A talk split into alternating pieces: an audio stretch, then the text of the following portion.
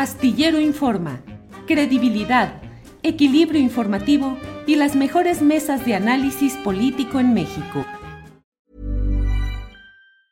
In the market for investment-worthy bags, watches, and fine jewelry, Rebag is the answer. Rebag is a luxury resale platform where each piece is carefully inspected by experts to ensure quality and authenticity. Use Rebag to buy and sell finds from the world's top brands, including Louis Vuitton, Chanel, and Cartier. Head to Rebag.com and get up to 15% off your first purchase as a member with code REBAGNEW. Shop today at Rebag.com. That's R E B A G.com. And use promo code REBAGNEW for up to 15% off your first purchase as a member. When you're ready to pop the question, the last thing you want to do is second guess the ring. At Bluenile.com, you can design a one of a kind ring with the ease and convenience of shopping online. Choose your diamond and setting. When you find the one, you'll get it delivered right to your door. Go to Bluenile.com and use promo code LISTEN to get $50 off your purchase of $500 or more. That's code LISTEN at Bluenile.com for $50 off your purchase. Bluenile.com code LISTEN. Ya están por aquí mis compañeros, así es que saludo con gusto a Juan Becerra Costa. Juan, buenas tardes. Querido Julio, buenas tardes, esperando que haya buena señal, pues para variar, no sé si me escuchas bien. Sí, ahorita se te escucha muy bien. Gracias. Así andan las cosas, Juan. Arturo Cano, buenas tardes. Muy buenas tardes, Julio, Juan, ¿cómo están? Muchas gracias a todas las personas que nos acompañan en este espacio Astillero Info. Muy bien, debe estar por llegar ya Daniela Barragán, eh, así es que vamos avanzando en su ausencia, pero en cuanto ella entre, que seguramente será muy pronto, eh, la incorporamos a, a, toda esta análisis y discusión, si se da en estos temas. Eh, Arturo Cano, está corriendo el tiempo legislativo en el Congreso de la Ciudad de México en lo referente al tema de Ernestina Godoy. No he checado, no sé si ya se habrá resuelto, creo que no, pero ¿qué, ¿cómo ves toda esa batalla, no solo legislativa ni partidista, sino creo yo que electoral? Creo que buena parte de lo que se defina en la Ciudad de México electoralmente en 2024 va a tener también eh, referencia a lo que hoy suceda, la continuidad de Ernestina Godoy, la continuidad de los procesos contra el cártel inmobiliario o eh, el que la oposición impida ese segundo periodo para Ernestina Godoy. ¿Qué opinas? ¿Cómo vas viendo esas cosas, Arturo Cano? Eh, pues mira, Julio, hay tantas cosas que tienen que ver con la justicia en, este fin de año que, que, parece que nos estaba guardando este 2024 de por sí intenso en asuntos noticiosos, en asuntos político-electorales, nos estaba guardando una suma de episodios para, para el final, para este diciembre, eh, donde ya, ya no sabemos si lo que estamos viendo es la judicialización de la política o la politización de la justicia, o para decirlo a la manera de Monsiváis, eh, o, o, no entendí lo que está pasando o ya pasó lo que estaba entendiendo. Este, pero en, en este caso en, en, particular, pues ya el, el diferendo, la, el choque, entre las fuerzas políticas de la Ciudad de México en torno a la ratificación o no de la fiscal Ernestina Godoy, pues lleva ya varias semanas y tiene en el centro eh, las, las acusaciones eh, en contra de lo que se ha dado por llamar el cártel inmobiliario, es decir, las acusaciones en contra de un grupo político que ha controlado no solamente la alcaldía Benito Juárez, desde que era delegación, sino eh, las siglas del Partido de Acción Nacional eh, en esta ciudad. Un grupo, hay numerosas evidencias, hay ya personajes pertenecientes a este grupo encarcelados, eh, pues que se ha hecho rico con, con prácticas irregulares, con la concesión de permisos para construir niveles de más, con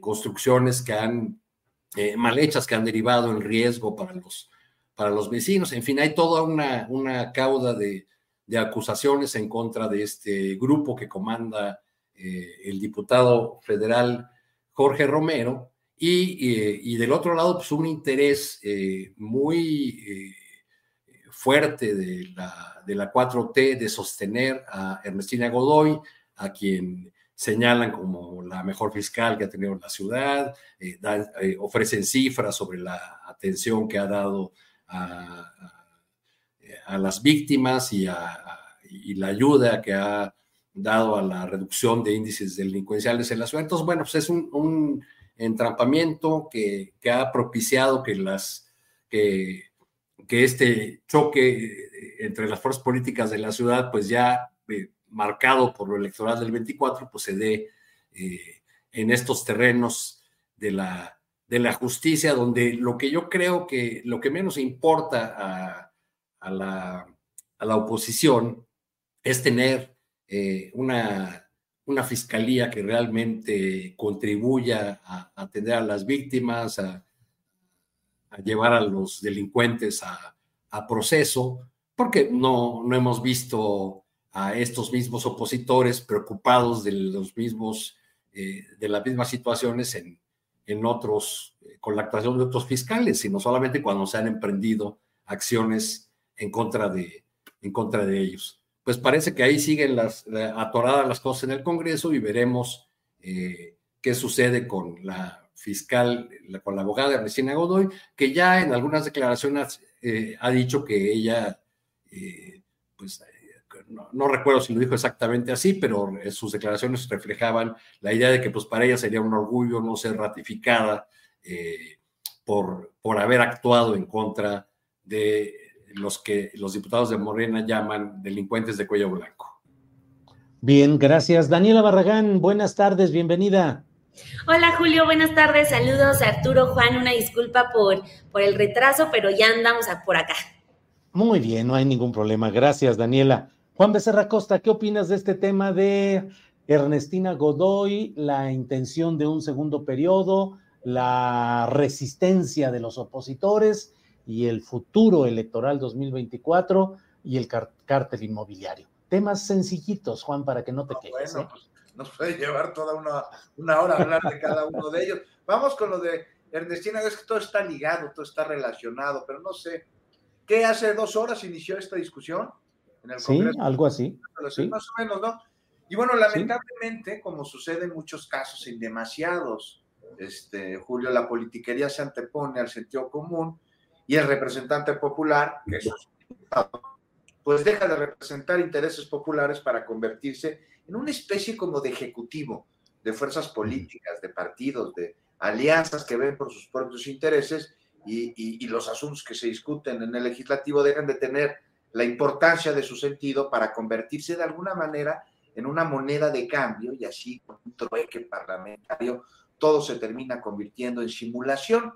Esa simulación que la mayoría de los políticos usan como maquillaje para intereses bien oscuros, no de ahorita, sino de toda, de toda la vida, ¿no? Pero en el caso particular de, la fiscal, Ernestina Godoy, pues si en lo que su ratificación se refiere, me parece que hay que tener muy presente un par de cosas, ¿no? Eh, con todo y los pendientes de la Fiscalía, porque por supuesto que los hay, eh, y el sistema de procuración de justicia no solo en la ciudad, sino en todo el país, sí hay resultados, se ha ido avanzando. Investiga la Fiscalía, ¿no? Por lo menos. Ya investiga, que era su función. Y bueno, pues eso ha puesto a demasiadas personas, este, justo a quienes les incomoda ser investigados, este, pues ahí en, en, eh, incómodos, no te digo, y si les incomoda, pues es porque hay colas que le pisen. De lo contrario, pues, ¿quién, me pregunto, seguro de su inocencia, por supuesto, estaría en desacuerdo que ante una denuncia lo investiguen? Porque esa investigación, si en verdad existe inocencia, bueno, pues terminaría confirmándola, ¿no? Y no hay ejercicio de la acción penal en contra del sujeto y con ello además se limpia su nombre. Persecución política, acusan muchos desde la oposición a la Fiscalía de la Ciudad de México de ejecutarla. Bueno, me parece que será persecución del delito. Ya ven que hay políticos que no entienden que el serlo no les exonera de ser investigados y que el hecho de que sean políticos no los exenta de ser sujetos de la ley. Es decir, si un político es perseguido por haber cometido un delito, esa calidad de ser político pues no es atenuante de la comisión del delito, incluso tendría que ser un agravante. En fin, espionaje. Fíjate que leí un artículo, el que todos leímos, me parece, y al final le, faltó ese rigor periodístico que muchas investigaciones traen últimamente en distintos este, periódicos. Se habló de que le pidieron a Telcel desde la Fiscalía intervención de teléfonos de políticos y activistas, así para resumir un poquito, ¿no? E incluso el vocero de Telcel dio a conocer inmediatamente el método a través del cual la autoridad, en este caso la Fiscalía, solicita esta acción. Y bueno, pues ya todo el mundo a raíz de este tuit, porque lo publicó en Twitter o en X, como lo quieran llamar, y a pesar de lo ambiguo del mensaje, este, pues dio por sentado que esto se habría realizado. El equipo del noticiario en el que estoy en Fórmula, este equipo, eh, pues nos comunicamos con esta persona y le preguntamos, el de Telcel, si, si, si, bueno, pues había dado los números a la fiscalía, de quién, de qué se trataba, o si a eso se refería el mensaje que publicó. que no, que nada más era una ruta crítica del procedimiento, pero que de ninguna manera significaba la publicación de este comunicado que esto hubiese eh, sucedido, que hubiesen realizado esta intervención. Entonces sí que se investigue, ¿no? Y también eh, esta acusación de espionaje, por supuesto. Pero en vía de mientras, los números de incidencia delictiva en la ciudad han disminuido. La percepción de inseguridad es menor, con varios pendientes, sin duda. O sea, mi impresión es que se está trabajando bien en ellos, en esos pendientes, y no ratificar hoy a Ernestina Godoy con los resultados que viene trabajando y los pendientes que le quedan, que tiene que trabajar ella en ellos, sería un despropósito. Falta, sin duda, Julio, pero déjenla trabajar para que falte menos, caray. Bien, vamos, Daniela Barragán, ¿qué opinas de lo que está pasando? Está la sesión todavía ahí, eh, las posturas muy claras, eh, la oposición oponiéndose y Morena y sus aliados tratando de sacar adelante el expediente o la, no, el nuevo periodo de Ernestina Godoy. Y pues en el fondo, creo yo, la lucha electoral. Pero ¿cómo ves las cosas? Por favor, Daniela.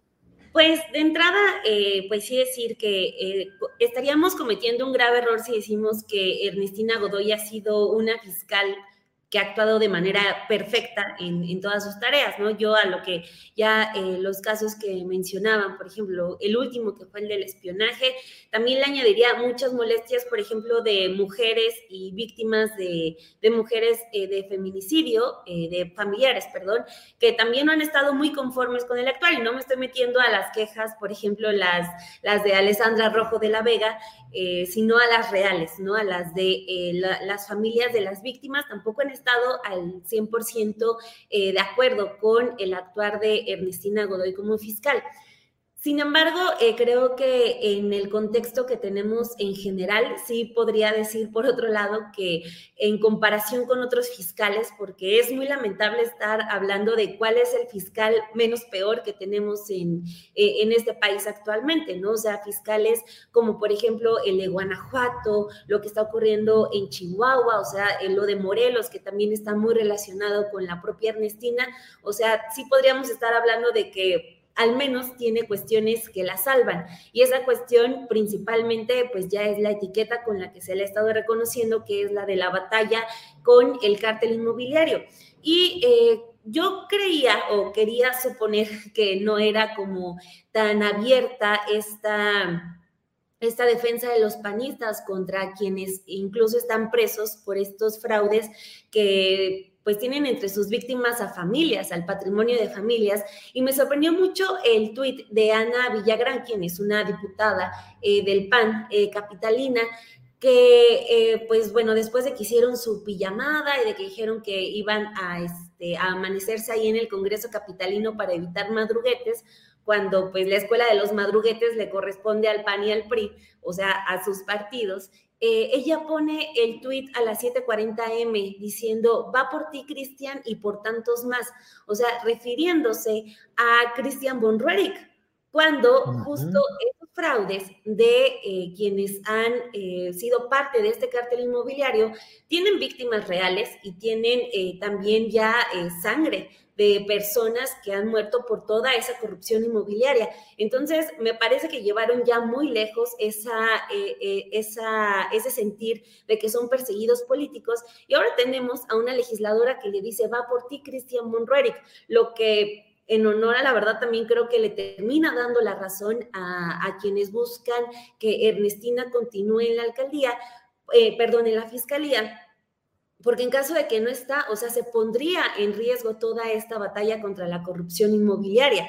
Entonces, eh, sí me parece muy delicado. Sé que hay muchas cosas que Ernestina tiene que perfeccionar, cosas que no ha hecho en definitiva bien, pero eh, creo que estamos en un punto en el que el PAN abiertamente está abogando por mantener eh, y por proteger a los suyos, aunque el fraude esté a los ojos de todos y sea un trabajo plenamente de esta Fiscalía de, Ernestina Godoy. Entonces creo que al menos por ese caso que ha sido el más grande que ha llevado er, este, Ernestina, creo que sí vale mucho, mucho la pena que pues ojalá se, pueda hacer algo en, cuanto a, la ratificación. Se ve muy complicado por el asunto de los números, ya eh, desconozco un poco cuál sería el procedimiento para elegir a un nuevo fiscal, lo que sí es que el tema del cártel inmobiliario no tiene que quedar solamente como una carpeta que impulsó esta mujer en la fiscalía, sino algo que tiene que llegar a las últimas consecuencias.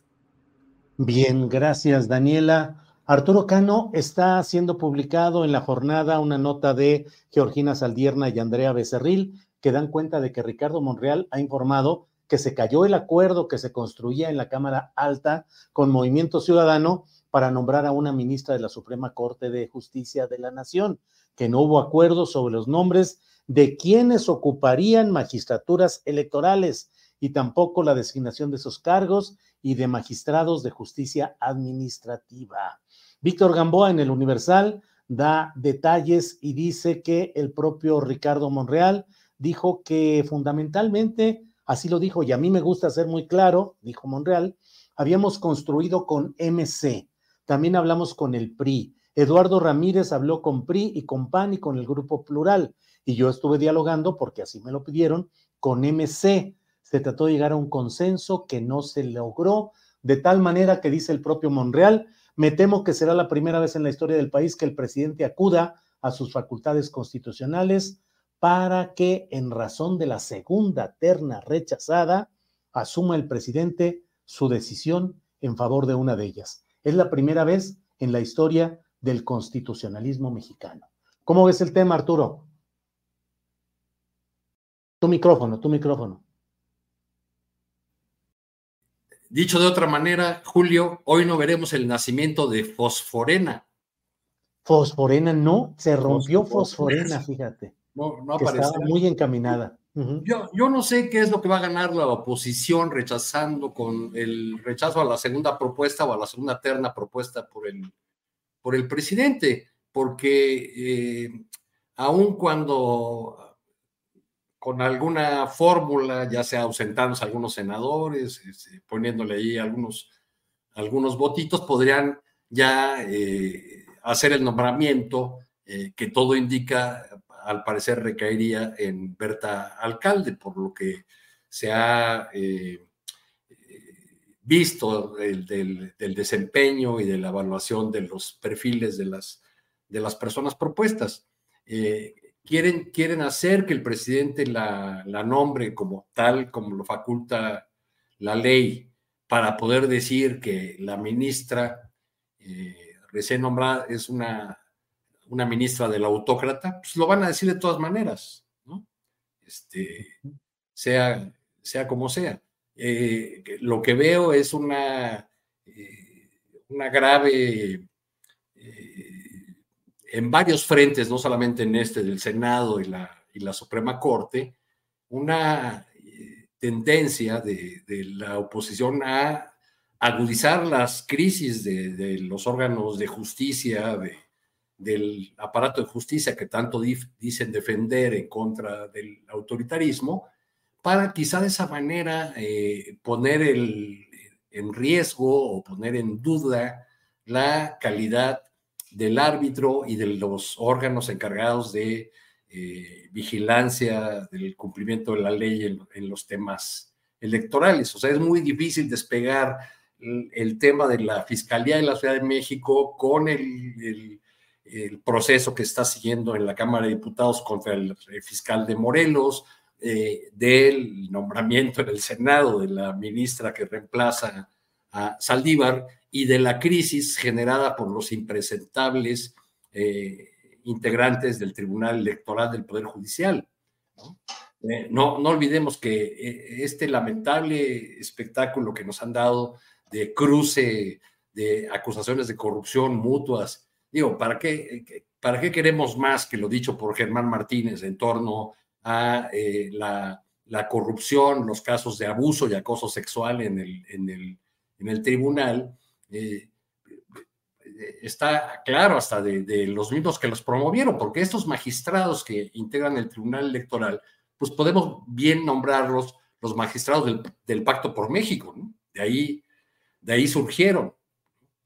Entonces, creo que en el, en el caso del, del Senado, eh, la, jugada opositora puede ser rechazar eh, por segunda vez la terna propuesta por el presidente para que eh, para poder acusar al presidente de autócrata y de nombrar en contra, aunque esté en la ley, digamos, esta, esta posibilidad de que frente a un segundo rechazo el presidente tiene la facultad de nombrar directamente al ministro o la ministra.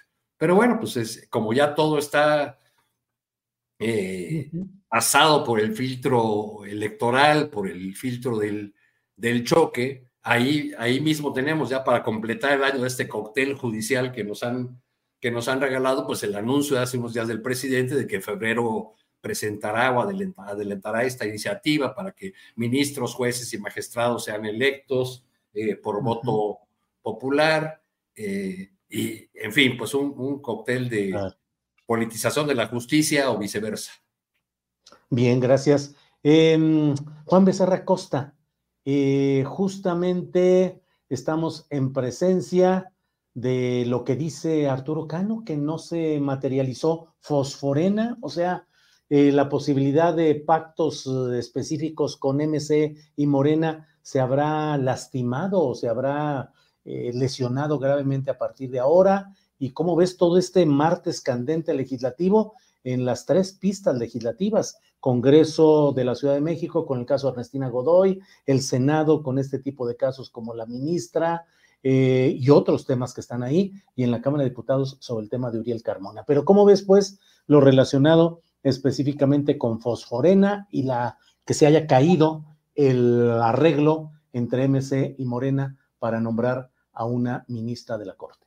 Mucho tema de justicia, ¿no? Puro tema de justicia en el ¿Sí? legislativo. Mira nada más, Poder Judicial jugando en la arena del legislativo. Está también lo de Uriel Carmona, su desafuero de lo que me parece que hablaremos más adelante, porque Uriel Carmona dice que, que no tiene facultad el, el, Congreso Federal y pues, ¿qué creen? Sí tiene. Ya más adelante, si quieren, lo vemos. Pero bueno, se cayó este acuerdo, ¿no? Fosforena. Pues ahí está, me decía ayer Cintia López Castro, diputada del PRI, me decía en entrevista que eh, Movimiento Ciudadano y Morena eran uno mismo, pues ya vemos que no, que no necesariamente se cayó el acuerdo y pues no se eligió a la nueva ministra de la Suprema Corte de Justicia de la Nación.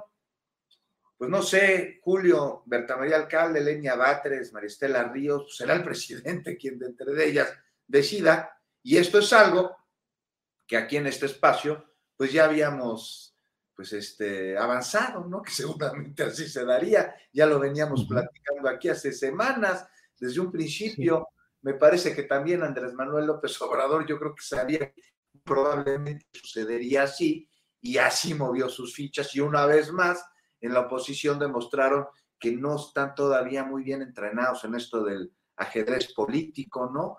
Una vez más, caray, para que yo hubiera entendido la elección, hasta candidata les puso el presidente, porque Xochitl Gálvez es candidata de esta coalición, ¿cómo se llama? Fuerza y Corazón por México. Ahora sí me salió bien, Julio, ¿se llama así? Sí, ahora sí. FUC, Fuerza y Corazón eh, por México, algo así. Y corazón por México. Bueno, pues así lo, lo, mandó, lo indujo el presidente. Cayeron redonditos, no sé, una vez más. Y primera vez en este siglo me parece que algo así sucede, que el presidente pues va a decidir quién es la ministra de la Suprema Corte de Justicia de la Nación. Habremos de ver quién de la terna este, resulta. Las tres, pues buenos cuadros, ¿no? Pues me parece que tienen la capacidad de poder llevar a cabo este encargo. Es tanto que hasta podría resultar difícil decidir cuál sería mejor, muy cerrado, sobre todo me inclinaría entre Berta Alcalde o Lenia Batres, ya veremos. Ahora, el presidente ha señalado que, bueno, pues no ha decidido bien en el pasado a las ternas que ha enviado para ministros de la Suprema Corte de Justicia, ¿no? Esto lo saco a colación por los señalamientos, las críticas, muchas que hay de que, bueno, pues la integrante, las integrantes de la terna pues son personas con mucha cercanía a Morena, al movimiento de la Cuarta Transformación, incluso el presidente de la República. Pues sí, ¿a qué querían que decidiera el presidente que mandara la terna? Pues algún eh, antagónico, tal, sobre todo con la bronca que hay entre el Poder Ejecutivo y el Poder Judicial, enfrentamiento, claro que llevamos meses viéndolo, eh, eh, en vías de que se presente una reforma en materia este, eh, judicial para que, como bien recordaba Arturo, sean los ciudadanos quien voten por jueces, por ministros, por magistrados, con ciertos candados. Por supuesto, pues a quién iba a mandar el presidente de la República, sino alguien cercano a él, sino alguien cercano al movimiento, al partido. Me he equivocado muchas veces, ha dicho el presidente, me parece la última con Oreta Ortiz, al, pues ya no se va a equivocar, no hay manera. Pues ahí está. En fin, Julio, no sé cómo lo vea, lo vea Dani. Gracias, gracias, Juan. Eh, Daniela, ¿qué opinas de este tema? Y en particular me gustaría escuchar tu opinión si crees que el presidente de la República gana o pierde quedando como el elector final. Conozco la letra constitucional que le concede esa facultad, pero a fin de cuentas y ante eh, el discurso opositor que habla de autoritarismo y demás cosas, ¿qué tanto gana o pierde el presidente López Obrador al quedar él como el decisor final? Sí, eh, coincido tanto con los comentarios de Arturo y Juan, o sea, de que ahorita sí indigna mucho que, esté, eh, pues, eh, que estén sobre la mesa nombres cercanos al, al presidente en turno, cuando así ha sido siempre. Antes no sé por qué no, no había tanta discusión, pero ahora, pues bueno, incluso me parece sano que, que, la gente esté opinando sobre ese tipo de cuestiones, pero algo nuevo definitivamente no es. Quizá eso también nos lleva a, a decir que sí es necesaria una reforma al Poder Judicial para modificar estas cosas que ahora, aunque han sido así siempre, ya nos generan molestia. Creo que eh, con lo que decía eh, Arturo Cano, eh, el punto de que, o sea, todo el proceso ya se fue llevando para poder decir plenamente que el presidente, eh, pues finalmente con eh, de dedazo impuso y nombró a una de sus cercanas en la Suprema Corte y por fin poder decir que ya estamos ante el secuestro de la Suprema Corte de Justicia de la Nación, aunque de acuerdo con los números, pues sea todo menos eso. O sea, el presidente prácticamente tendría solo una aliada, que sería la que llegue, la que él designe, porque como bien lo dices, eh, Julio, así, así está estipulado en la ley. No es que el presidente haya hecho un golpe dictatorial para poder nombrar a, quien va a suceder a Arturo Saldívar eh, les sale muy bien a ellos eh, ya este, este procedimiento, desechar la primera terna, desechar la segunda y pues dejarle al presidente su facultad constitucional. Creo que queda solamente como un recurso eh, para su discurso, para decir que López es un dictador, pero creo que pues si nos apegamos a la verdad, no hay tal, no hay tal cosa, ¿no? Eh, creo que más bien se refuerza la necesidad de ir cambiando eh, lo que tenemos, lo que conocemos hoy como Poder Judicial, porque pues el presidente no va a hacer algo que no se haya hecho antes, ¿no? Entonces, eh, pues fue, fue un baile que también ya muchos proyectaban cómo iba a suceder creo que ocurre sin ninguna sorpresa. Incluso en una ocasión Emilio Álvarez y Casa lo dijo, ¿no? O sea, han hecho todo este teatro y al que se ha sumado incluso Movimiento Ciudadano, haciendo un paréntesis rápido, este, en este afán de siempre ser muy teatral eh, con este Dante Delgado la semana pasada con su eh, abrigo y sombrero diciendo que el bloque de contención había muerto, cuando pues todavía existe, ¿no? Es lo que estamos viendo ahorita, aunque dicen que no se van con PRI, con PAN, están juntos, o sea, siempre, pero es el afán también de ser eh, muy histriónicos. Entonces, regresando a lo otro, creo que este, se va a quedar como un asunto del discurso para la oposición que le va a funcionar para reforzar esta idea de que López es un dictador, pero pues creo que sí nos queda como a nosotros eh, la tarea de decir, pues no para defender al presidente, sino decir, es un paso que está eh, en la constitución y pues no hay de otra. los mismos legisladores que se van a quedar, los que se van a quejar, perdón, los senadores que van a decir que López es un dictador, pues fueron los que llevaron a esta decisión que va a ser pues eh, la que quizás vamos a ver en unos días, a menos de que algo muy extraordinario ocurra en el Senado, pues vamos a ver al presidente López Obrador mi apuesta es que pues va a nombrar a Berta Alcalde, que ya eh, pues había intentado llegar al INE, no se le hizo, y pues quizá ahora sí sea su momento de llegar a, la Suprema Corte de Justicia de la Nación. Bien, Daniela. Arturo Cano, entre otros de los temas de este día, está el relacionado con el fiscal de Morelos, Uriel Carmona, a quien se ha señalado como partícipe en una serie de maniobras delictivas para encubrir un feminicidio. Eh, esto en el contexto del estado de Morelos, donde el gobernador Cuauhtémoc Blanco, eh, pues ahora busca ser un aliado electoral en la Ciudad de México de Morena, ya incluso él se afilió a Morena, según lo que hemos conocido, y por otra parte, eh, pues con una serie de acusaciones de corrupción y de malos manejos, nepotismo en el estado de Morelos. ¿Cómo ves el tema, pues, de la eventual caída de este fiscal morelense Uriel Carmona, que ya estuvo preso y salió adelante, salió libre? Entonces, ¿qué opinas sobre este tema? Tu micrófono, por favor, Arturo.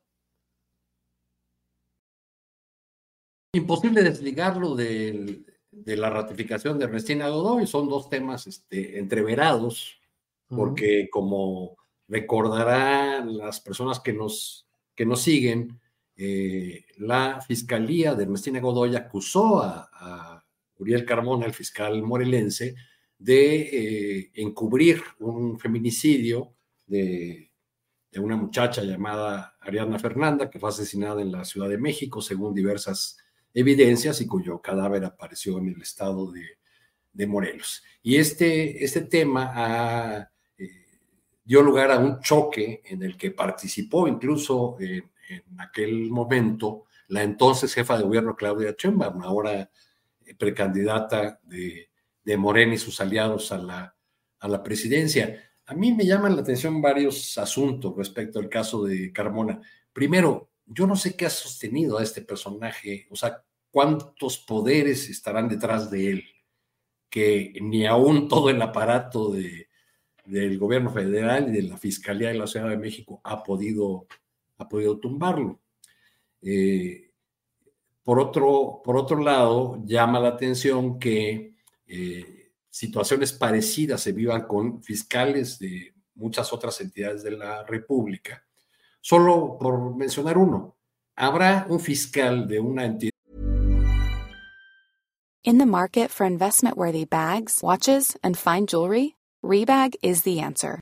Rebag is a luxury resale platform where each piece is carefully inspected by experts to ensure quality and authenticity. Use Rebag to buy and sell finds from the world's top brands, including Louis Vuitton, Chanel, and Cartier. Head to Rebag.com to get 5% off your first purchase with code REBAGNEW. Shop today at Rebag.com. That's R E B A G.com. And use promo code REBAGNEW for 5% off your first purchase. Hey, it's Ryan Reynolds, and I'm here with Keith, co star of my upcoming film, If, only in theaters May 17th. Do you want to tell people the big news?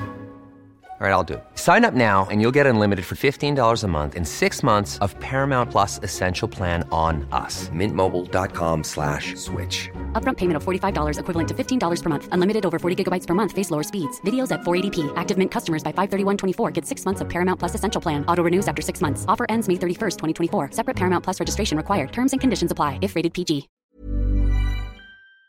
Del, del la República, más mencionado en la mañanera que Samarripa, el de Guanajuato? Yo no creo, no. ha sido mencionado muchísimas, muchísimas veces. ¿Cuál es la actuación que se ha emprendido legal, que se ha emprendido contra él? Ninguna. Se ha quedado en el plano discursivo, en el plano mediático. Lo que hay en el caso de Morelos, como tú has señalado, eh, Julio, pues es eh, quizá la, intención de proteger, de cuidar las espaldas de uno de los peores gobernadores que la 4T le ha dado al país, de Cuauhtémoc Blanco, eh, que aparece en todas las mediciones desde hace varios años en el sótano de, la calificación de los, eh, de los gobernadores. y sobre quien pesan una buena cantidad de señalamientos, de acusaciones de corrupción, de ligas con personajes eh, o grupos oscuros, de nepotismo, en, fin. Este, entonces, es muy, muy complicado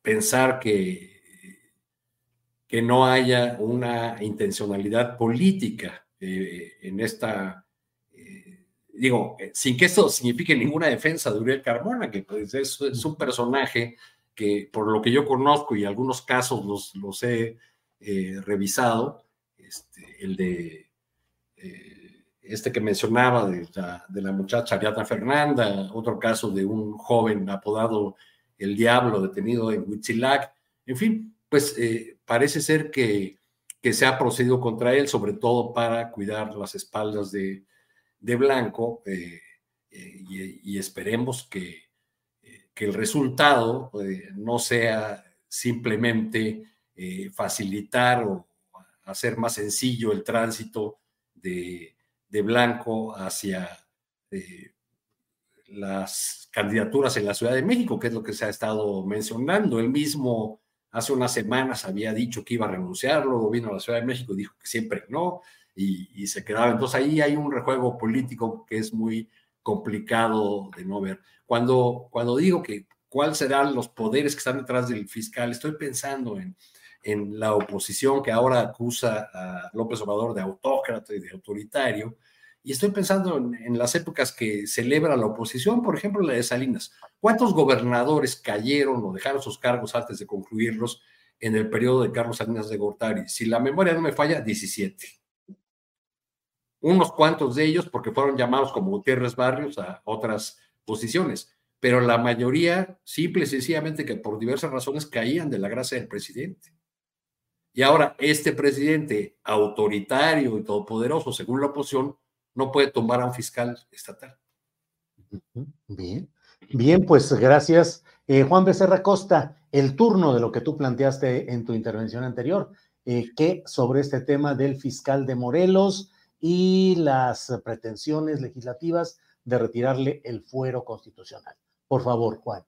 Pues otro caso, Julio, de persecución del delito, cuyo principal actor, Uriel Carmona, argumenta que hay persecución política en su contra.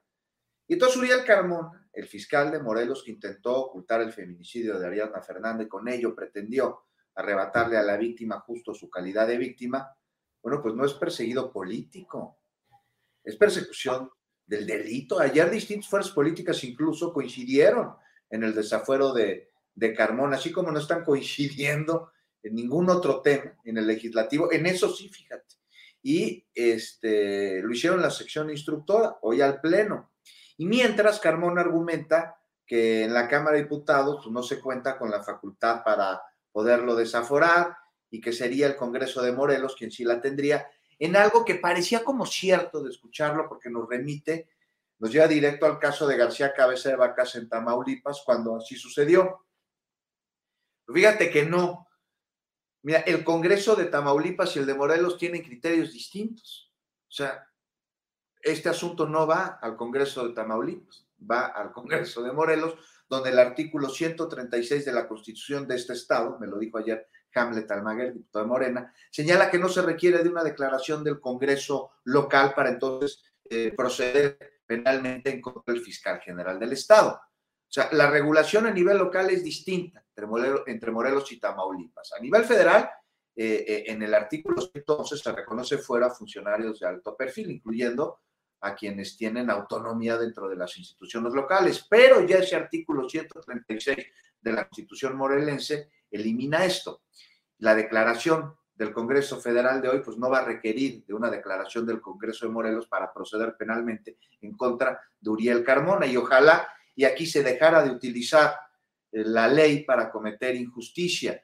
Ya estaremos viendo a través del Poder Judicial qué tipo de herramientas o de recursos se interponen para intentar brindar impunidad a un fiscal que bien relataba toda la eh, eh, trama de fechorías que nada más en el caso de la joven Ariadna Fernanda cometió este impresentable personaje al cual se le confirió la responsabilidad de procurar eh, justicia en un estado y la, y la, la, impidió, ocultó la realidad, eh, abonó a que siga existiendo impunidad en estos crímenes que tanto dañan a la sociedad, que son los de violencias en contra de las mujeres, de no haber sido por Ernestina Godoy, por la Fiscalía de la Ciudad de México, el entonces jefa de la capital, este caso hubiera quedado en la impunidad. Fue a través de las diligencias de la Fiscalía de la Ciudad de México que se pudo primero llegar a conocer qué fue lo que sucedió, se impidió que se ocultara el feminicidio y se ejerció la acción penal en contra de los responsables que ya están detenidos, menos el que encubrió el feminicidio que es Uriel Carmona. Pues entonces un asunto al cual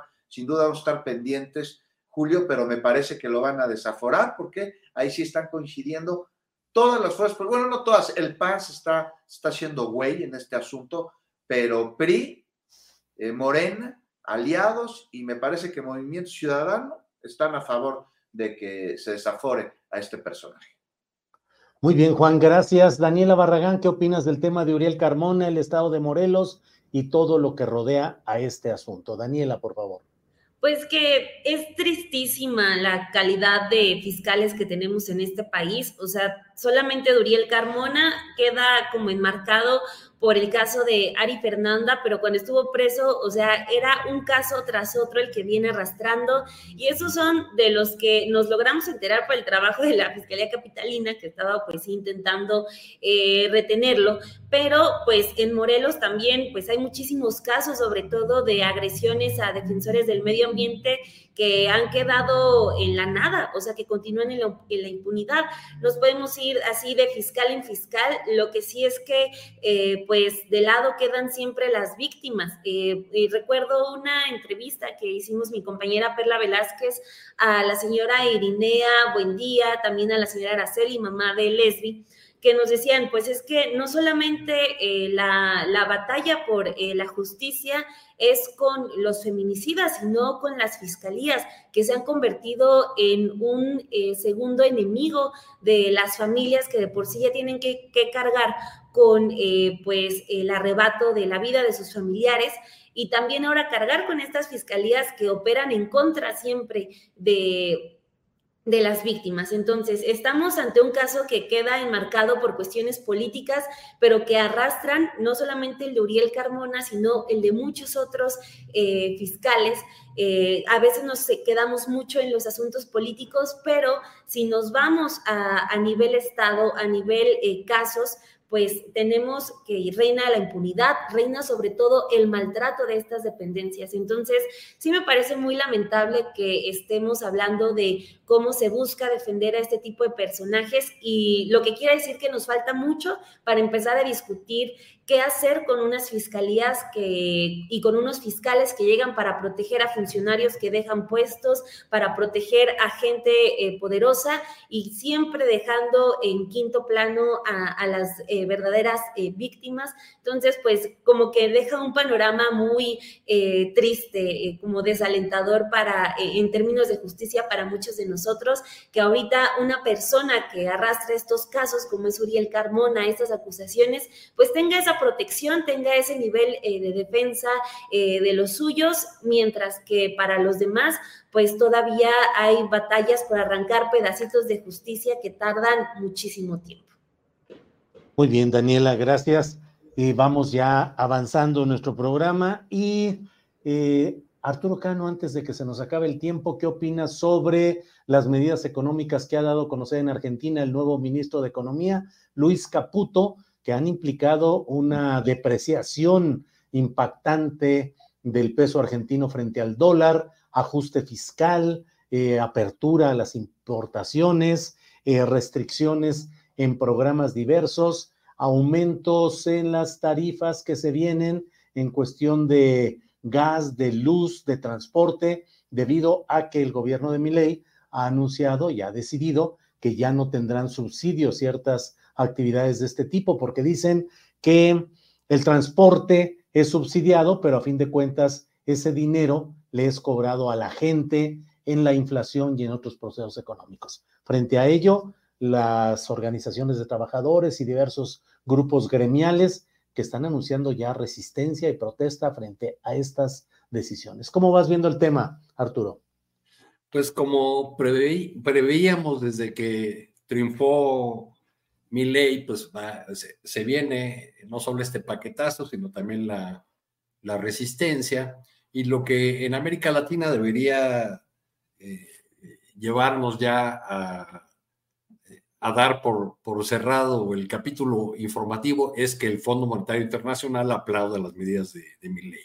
¿Cuántas veces el FMI ha aplaudido a gobiernos latinoamericanos por tomar medidas radicales de austeridad, de recorte del Estado, de aumentos de precios, etcétera, etcétera? ¿Y cuál ha sido el destino eh, de, esos, de esos países y cuál ha sido, cuáles han sido las consecuencias que ha tenido que pagar la, la población de esos, de esos países. Me quisiera detener, Julio, en, una, en un aspecto que nos toca de rebote, las reacciones que lo de mi ley causa eh, en México. Claro, eh, claro. cómo hay sectores de la oposición que, bueno, Xochitl Gálvez, para empezar, aplaudió la elección de este impresentable, pero eh, cómo simplemente por el hecho de, de que mi ley se presenta como alguien que derrota al populismo demagógico, en este caso encarnado, encarnado por el, expresidente Fernández, este, peronista,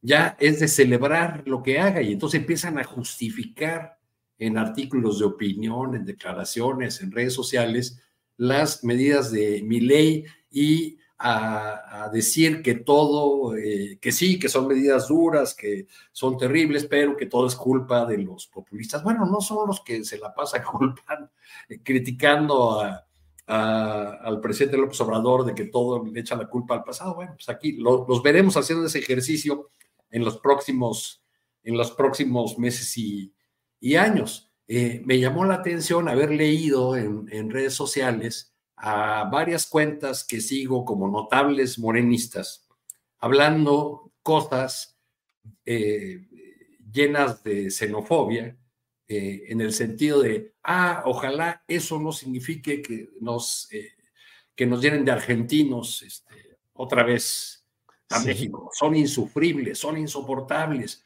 Y eh, me llamó la atención sobre todo porque son algunas cuentas muy militantes de la 4T, por las que se ve, personas por las que se ve que no ha pasado para nada el humanismo mexicano, ni mucho menos la revolución de las conciencias con un, eh, un tono eh, de chauvinismo, de xenofobia terrible, eh, están hablando, ah, pues eso votaron, quédense con eso y cómanselo y quédense con mi ley, ¿no? Qué, qué cosa tan terrible, ¿no? donde estos extremos se, se llegan a tocar. Claro. Bien. Juan Becerra Costa, ¿qué opinas sobre las medidas económicas anunciadas por el gobierno de Miley a través del ministro de Economía, Luis Caputo? Por favor. Pues mira, según especialistas en economía, que bien buena onda, sí me contestaron el teléfono porque luego no lo hacen porque creen que les voy a pedir dinero prestado, que finalmente sí lo hago, porque no me lo termina prestando. Me, me, hablaron sobre un, un, concepto que en francés es laisser-faire, que quiere decir dejar hacer, y en este caso es dejar hacer al mercado. O sea, ahí solito, como un niño, a ver, solito, solito, solito. Entonces incluye la dolarización, la reducción significativa del gasto público y pues plagado de riesgos y, potencialmente peligrosísima para la economía del país, pero sobre todo para la población, perjudicial para los argentinos, porque la propuesta es una inversión prácticamente nula del gobierno en el mercado, pero se basa principalmente en políticas para proteger a quienes son ya económicamente poderosos, quienes ya tienen este poder fáctico económico los empodera aún más, eliminando al Estado la posibilidad de poder gestionar a través del ámbito económico los recursos de la nación. Entonces, las reducciones de tipos impositivos, eh, gasto público, ya lo dijo, y lo que seguramente sucederá es que muchos bienes y servicios esenciales van a pasar de la prestación pública a proveedores comerciales privados que los enriquece más a ellos, pero que reduce el acceso de los ciudadanos, de la población, especialmente a los más pobres, a este tipo de servicios. Entonces, pues se convierte, digamos que la sociedad en, un, en una especie de ejercicio en el que vales de acuerdo a la capacidad de consumo que tengas. Y entonces, pues va a venir seguramente una terrible crisis. Es como querer eh, decir, es que los pobres nos cuestan mucho, entonces pues vamos a terminar acabando con ellos, ¿no? O sea, como, como para qué si no producen esta visión mercantilista de, de, la persona, este, que ya me parece que la hablábamos en alguna ocasión y poníamos el ejemplo de los seguros, Julio. Los seguros así te ven como ve el gobierno de mi ley a los ciudadanos. O sea, no vale lo mismo un seguro de vida de una persona que es económicamente activa y que produce y que gasta y que genera derrama que la que no. Es un, alto ejecutivo de una transnacional va a contratar un seguro de vida y, y en cuánto lo van a tasar y en qué diferencia lo van a tasar una persona que está desempleada, que no genera ingresos, este, que no trabaja, ni siquiera le van a dar el seguro y entonces están de alguna manera poniendo un tabulador de cuánto vive la vida de las personas. Y ya para acabar, nada más, el peligro es que es exactamente lo que hace el crimen organizado cuando va a matar a una persona, porque no cobra lo mismo por matar a un alto ejecutivo de una empresa que tiene un coche europeo, que genera ingresos y que va gastando en todos lados y deja de rama económica, que una persona que se encuentra en situación de calle. Hay un tabulador sobre la vida de las personas y esto termina dando como resultados finales, por ejemplo, la inacción de la ley, lo que vimos en Ciudad Juárez con las costureras que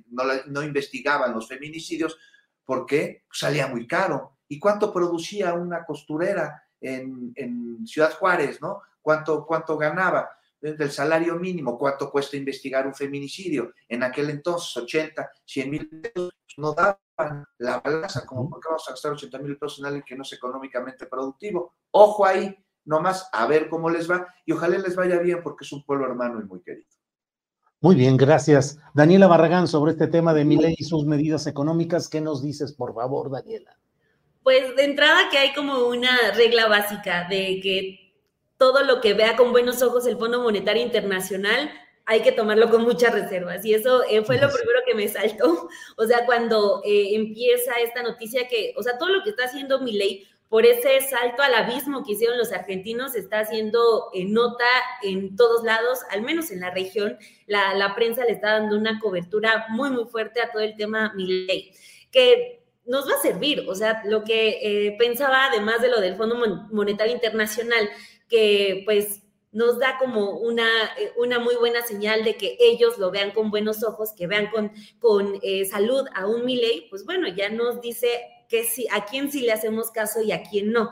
En este caso creo que el Fondo Monetario Internacional tiene ya una voz eh, pues ya muy caduca, ya algo a lo que de verdad queremos huirle todos los países de, Latinoamérica por justo lo que mencionaba Arturo Cano, ¿no? ¿Qué es lo que avala para bien el Fondo Monetario Internacional? Pues bueno, casos como el que estamos viendo ahorita con, con.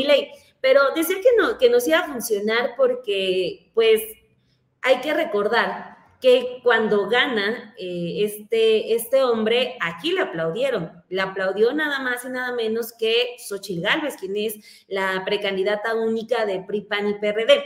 Además de lo de la devaluación, se anuncia, por ejemplo, que se va a detener la, obra pública, la inversión, que ya no va a haber licitaciones, que solamente eh, va a haber contratos para eh, privados.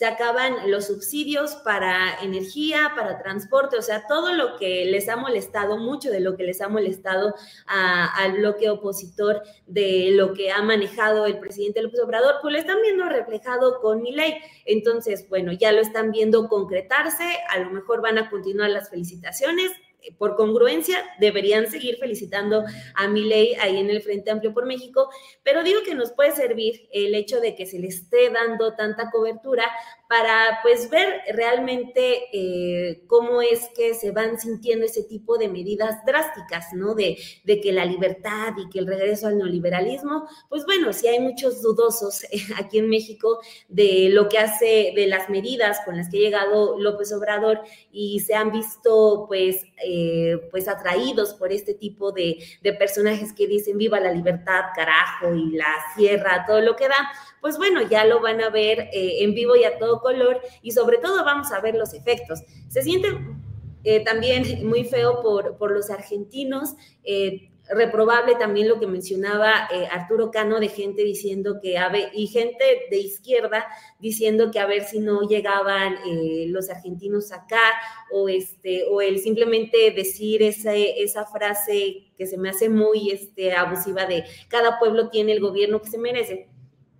Pero este pues hicieron esa apuesta y ahora eh, creo que nos van a regalar a toda América Latina una lección y un aviso de lo que son ese tipo de personas, eh, pues exageradamente conservadoras, eh, liberales, y, nos, y creo que también eso les tenemos que agradecer.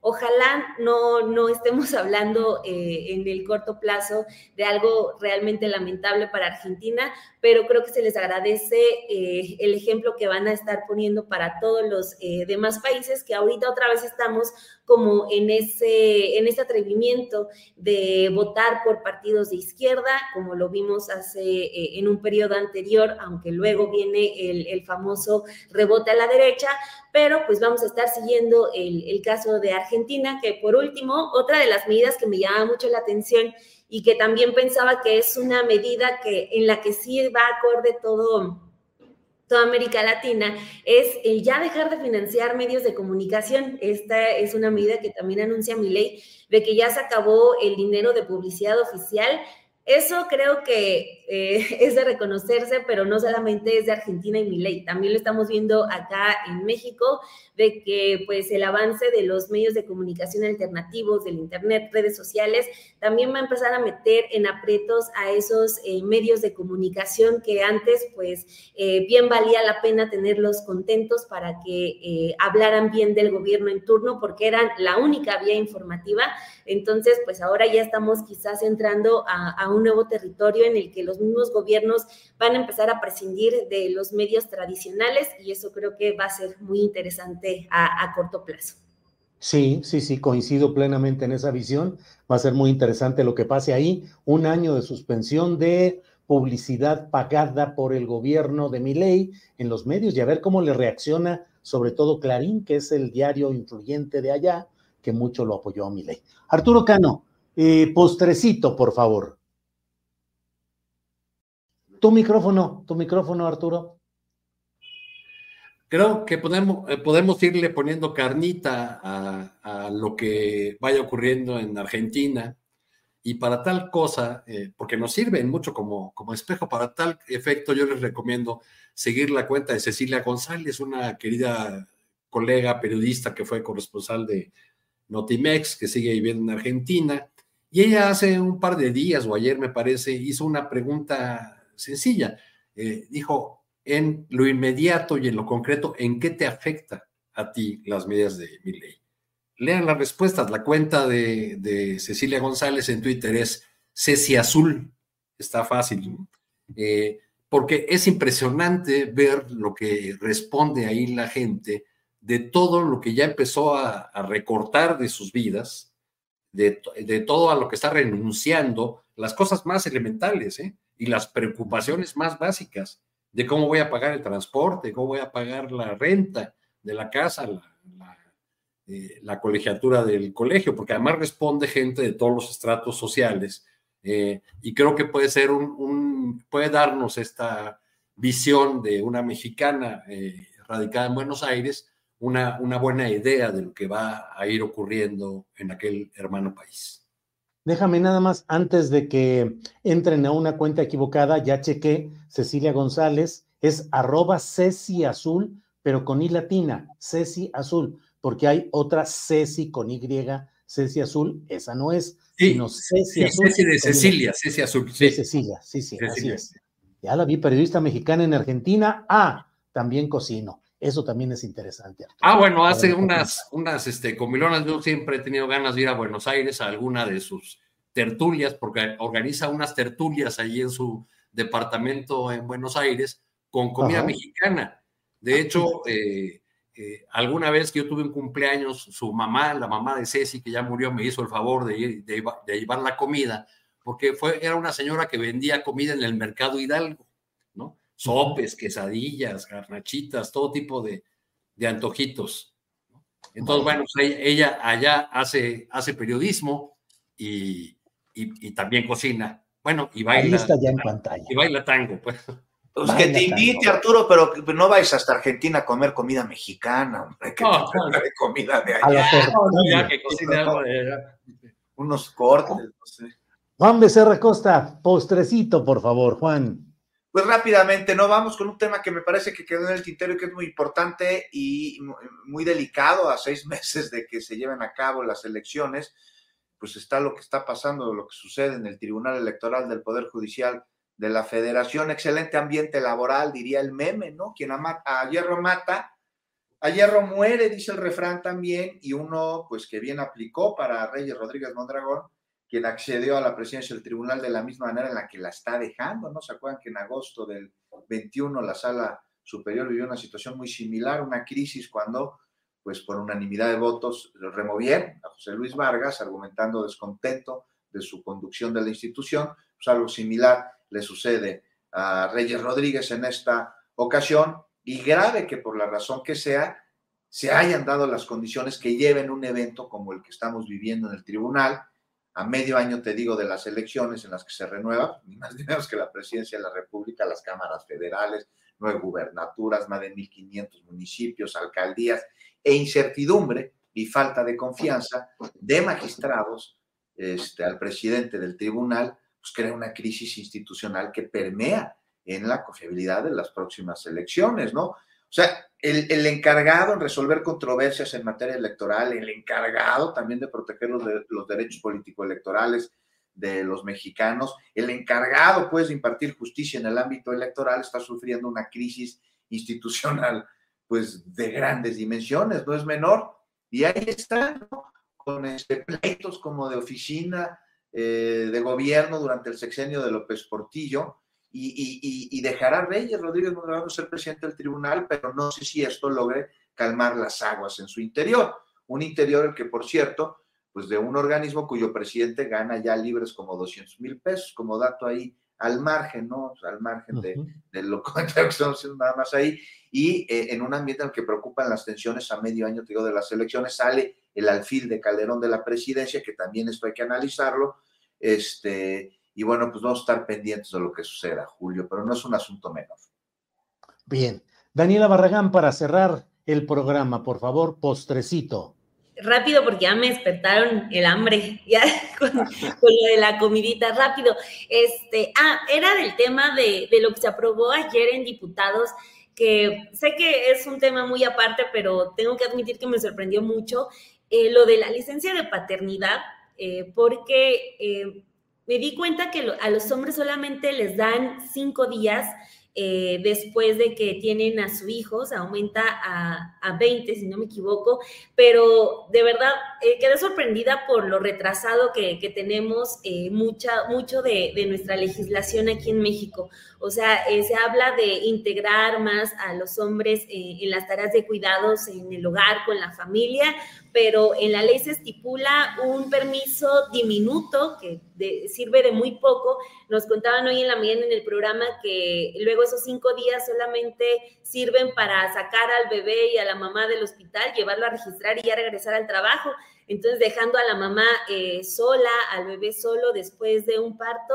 Entonces, creo que es muy importante empezar a hablar de esos temas también, eh, porque estamos muy, muy retrasados en, esos derechos laborales y sobre todo también para ir incluyendo a los hombres en el trabajo de cuidados, porque, pues, imagínense, la misma ley prevé que eh, de, cuidado de los hijos solamente la mujer se tiene que hacer cargo porque a los hombres solamente les da cinco días ¿no? de licencia de paternidad. Entonces, pues ojalá podamos tocar esos temas más en, en nuestros espacios eh, noticiosos porque pues hay que, hay que avanzarle porque urge. Muy bien, pues gracias eh, por esta mesa de periodismo. Arturo Cano, gracias y buenas tardes. Muchas gracias, Julio. Buenas tardes, Daniela, Juan. Gracias a todos y todas que nos acompañan. Bien, gracias, Juan Becerra Costa. Gracias y buenas tardes. Buenas tardes, Julio. Nada más rápidamente, me están pasando que en Argentina fuerzas de seguridad irrumpieron en el campus de una universidad estatal, la de la Punta, tomaron la oficina central para desplazar a la rectora e impidieron el acceso de las instalaciones, nomás para tener el ojo encima de esto que es el inicio de mucho. Decía Mafalda, es el continuose de su iniciose, ¿se acuerdan? Un abrazo a todos. Híjole, Juan, hasta, a estar atentos en todo ello. Daniela Barragán, muchas gracias y buenas tardes. A ustedes tres, muchísimas gracias. Nos vemos pronto. Pronto, que comas sabroso, Daniela. Gracias. igual, igual, mis compañeros, igual. Gracias y que estén bien. Hasta luego. Gracias. Hola, buenos días, mi pana. Buenos días, bienvenido a Sherwin Williams. ¡Ey! ¿Qué onda, compadre? ¿Qué onda? Ya tengo lista la pintura que ordenaste en el ProPlus app. Con más de 6.000 representantes en nuestras tiendas listos para atenderte en tu idioma y beneficios para contratistas que encontrarás en aliadopro.com. En Sherwin Williams somos el aliado del PRO.